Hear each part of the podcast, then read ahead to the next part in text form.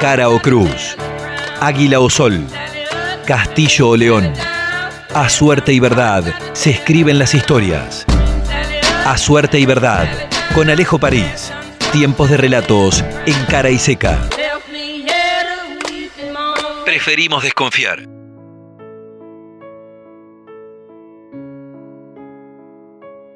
Siempre fui un escéptico con la mitología que cargan ciertos días como San Valentín. Más allá del origen religioso y de cómo fue aprovechado por la Iglesia Católica, la fecha ha sido colonizada por el mercado y el amor romántico es el fetiche que más cotiza. Las historias de Disney y de amores eternamente correspondidos rebalsan las publicidades en los días previos. El mercado hace llover rosas y no muestra que también hay corazones rotos. Pero como el espejo de la madrastra de Blancanieves, la realidad nos despierta del delirio publicitario de un cachetazo. Era la madrugada del 14 de febrero de 2013. Riva Steenkamp estaba encerrada en el baño, mientras la muerte la acechaba detrás de la puerta. Del otro lado, su novio empuñaba una pistola calibre 9 milímetros. El tipo gatilló por primera vez. La bala traspasó la puerta. Ella sintió la perforación en su cadera y cayó al suelo. Desde los 14 años, cuando tempranamente inició su carrera como modelo, había soñado seguir en el modelaje y convertirse en abogada. Un mundo muy distinto al revestimiento de porcelanato beige de ese baño en suite al que ahora abrazaba como quien se aferra a la vida. El tipo gatilló por segunda vez. La bala volvió a atravesar la puerta. El disparo no le hirió.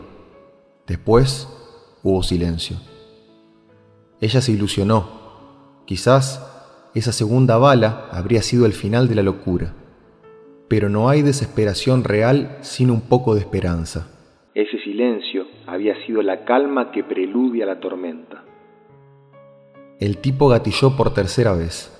La bala traspasó la puerta y también el brazo. Ella recibió el impacto desde el suelo. Hacía unos meses que salían, pero habían pasado muchas cosas en ese tiempo, sobre todo en la vida de él. Oscar Pistorius se había convertido en el primer atleta paraolímpico con ambas piernas amputadas en competir en las tradicionales Olimpiadas que en esa oportunidad se celebraran en Londres. Ella recordó la primera conversación que compartieron, esa vez que le contó cuando cayó de un caballo a los 20 años y se rompió la columna.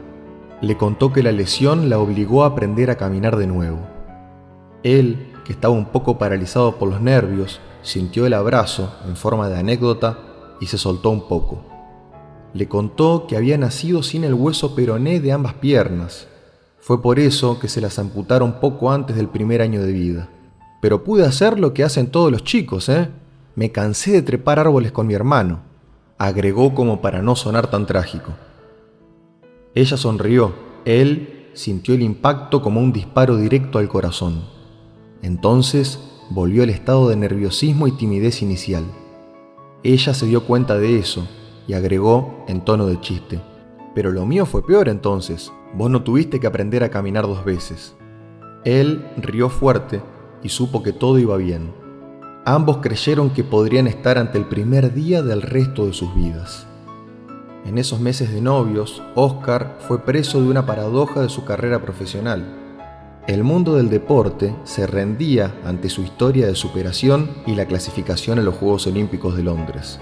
Pero también había quienes cuestionaban que su velocidad era gracias a sus prótesis de carbono y no a pesar de ellas. Riva no vivía para él, Tenía su carrera como modelo profesional y conductora de TV, estaba participando de un reality show importante de la televisión sudafricana y quería terminar la carrera de derecho. Pero, igualmente, fue incondicional. El cuarto disparo interrumpió la evocación de los buenos recuerdos. Dentro del baño, sin querer creer lo que estaba ocurriendo, ella se cubría el rostro con sus manos. La bala mortal se abrió paso entre los dedos de la mano izquierda y se metió directo en la cabeza. Su cabello rubio fue tiñéndose de sangre y sus profundos ojos celestes ahora inertes, permanecían abiertos, denunciando a su asesino del otro lado de la puerta. En aquel San Valentín, cada gota de sangre fueron los pétalos de un ramo de rosas marchitas. Algunos años atrás, la casa del atleta paraolímpico Oscar Pistorius había sido considerada como la más segura de Sudáfrica. El cachetazo del sarcasmo nos devuelve a la realidad. El peligro no siempre está fuera de casa.